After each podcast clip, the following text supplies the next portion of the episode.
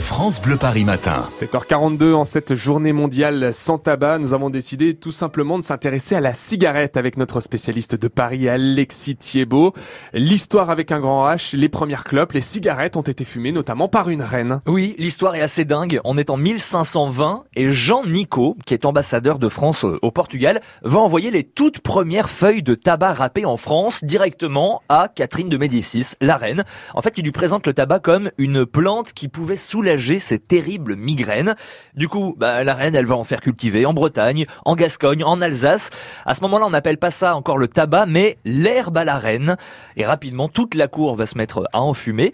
Tout ça, donc, grâce à ce monsieur, Jean Nico, qui donnera d'ailleurs son nom à la nicotine. Nico, Ah. nicotine, le principe actif euh, dans le tabac. Paris et la cigarette, on en parle en cette journée mondiale sans tabac, la capitale française. Paris qui a longtemps été hein, celle de la cigarette. Oui, l'image du Parisien est souvent celle d'un fumeur. hein. Effectivement, dans, les films, par exemple, dans les séries télé à l'étranger, on retrouve ce cliché du Parisien avec- ou la Parisienne avec sa, cigarette aux lèvres.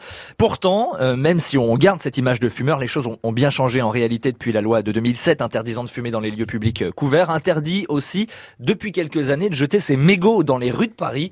Attention, si vous le faites, vous risquez une amende de 68 euros. Des amendes dont le nombre a explosé depuis deux ans, près de 200% d'augmentation. Bon, faut dire que la mairie de Paris euh, a fait tout hein, pour éviter qu'on jette nos mégots euh, sur le sol, notamment avec des cendriers poubelles. Vous l'avez sans doute remarqué, euh, sur toutes les poubelles de rue, il y a désormais, vous savez, cette petite plateforme destinée à écraser les mégots avant de les jeter à la poubelle. Ça s'appelle, j'ai appris ça, des éteignoirs à cigarettes. Il y a même notamment des petits bacs avec deux propositions, Neymar, Mbappé euh, notamment, et vous allez nous en parler, journée mondiale sans tabac, la ville de la cigarette, et d'ailleurs c'est en train de devenir la ville anti-tabac. hein. Oui, oui. Beaucoup d'initiatives. La dernière en date, les rues sans mégots. Hein. La mairie de Paris en a lancé une par arrondissement. Alors, par exemple, rue Choiseul dans le deuxième, rue des Archives dans le quatrième, rue Mouffetard dans le cinquième, rue euh, du Commerce, tiens, par exemple, dans le quinzième. Il y en a une par, euh, par arrondissement, c'est pas compliqué. Et dans ces rues, plusieurs choses. D'abord, des actions de prévention, évidemment. Mais aussi, et ça c'est génial, vous en parliez il y a un instant, dans ces rues, on trouve des nouveaux cendriers sondages.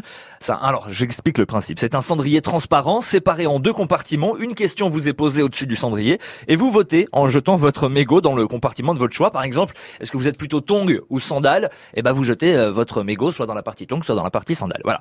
Enfin, l'été dernier, la ville a lancé les parcs euh, sans tabac, donc 6 d'abord, hein, 6 jardins et parcs parisiens. Et puis, dès le 8 juin prochain, donc ils passeront à 52. Ça fait 10% quand même des espaces verts de la ville euh, de Paris.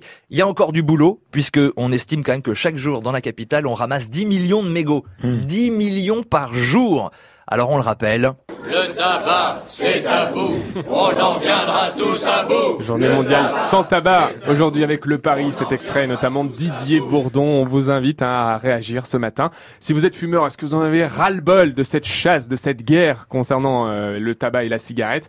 Et alors si vous êtes non-fumeur, peut-être en avez-vous tout simplement marre aussi des fumées de cigarettes sur les terrasses, même si elles sont ouvertes